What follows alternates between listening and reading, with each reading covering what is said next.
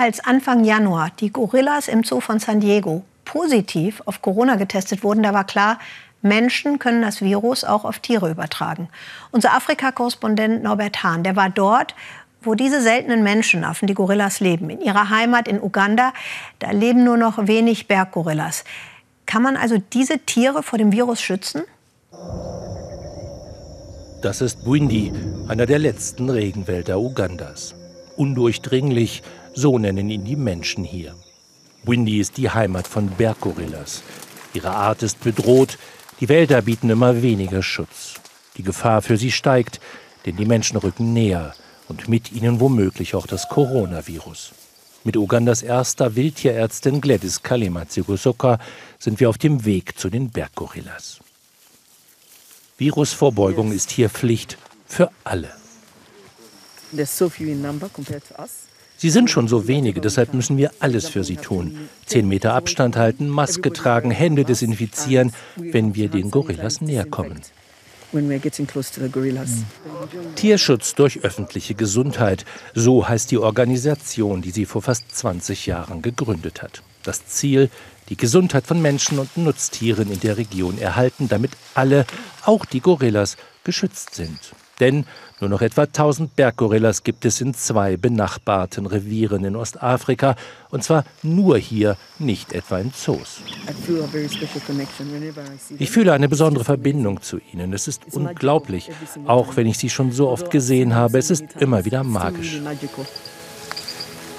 Ein Babyboom mit fünf Geburten in nur sechs Wochen hatte Gladys und ihren Kollegen im vergangenen Jahr Hoffnung gemacht. Doch die Hoffnung kann trügerisch sein gerade jetzt. Wir Menschen haben zu 98 Prozent das gleiche genetische Material wie Berggorillas, deshalb können wir sie anstecken. Wenn du sie anhustest, können sie leicht Covid-19 oder eine andere Atemwegserkrankung von dir bekommen.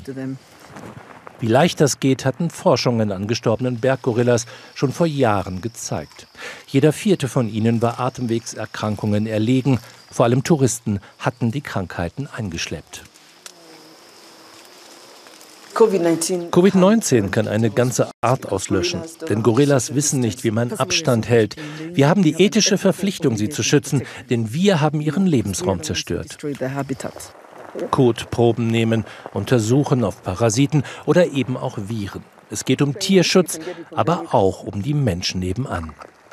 Die Gorillas sind für diese Gegend wirtschaftlich wichtig, denn durch sie sind viele Menschen der Armut entkommen.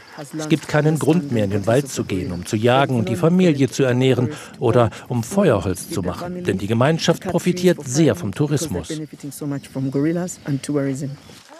Damit das auch so bleibt, hilft Gladys, rund um den Park Dorfversammlungen zu organisieren. Familienplanung oder Bildung sind Themen, vor allem aber die Gesundheitsvorsorge, Gladys erinnert sich.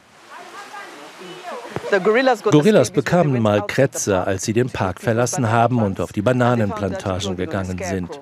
An der schmutzigen Kleidung einer Vogelscheuche haben sie sich infiziert. Die Babygorillas starben, die übrigen konnten durch ein Medikament gerettet werden. Da wurde mir klar, man kann die Gorillas nicht schützen, ohne die Gesundheit der Bevölkerung nebenan zu verbessern. Doch auch um der Bevölkerung zu helfen, braucht es das Geld der Touristen. Deren Zahl wird in Buini kontrolliert und stark beschränkt. Entsprechend teuer ist der Besuch bei den Gorillas. Jetzt aber kommt kaum mehr jemand und damit auch kein Geld. Alle Tierschutzmaßnahmen sind zum Erliegen gekommen durch die Pandemie, die das Reisen verhindert. Den Menschen wird jetzt klar, dass solche Krankheiten ein großes Problem darstellen, sowohl für den Tierschutz als auch die menschliche Gesundheit und den Tourismus.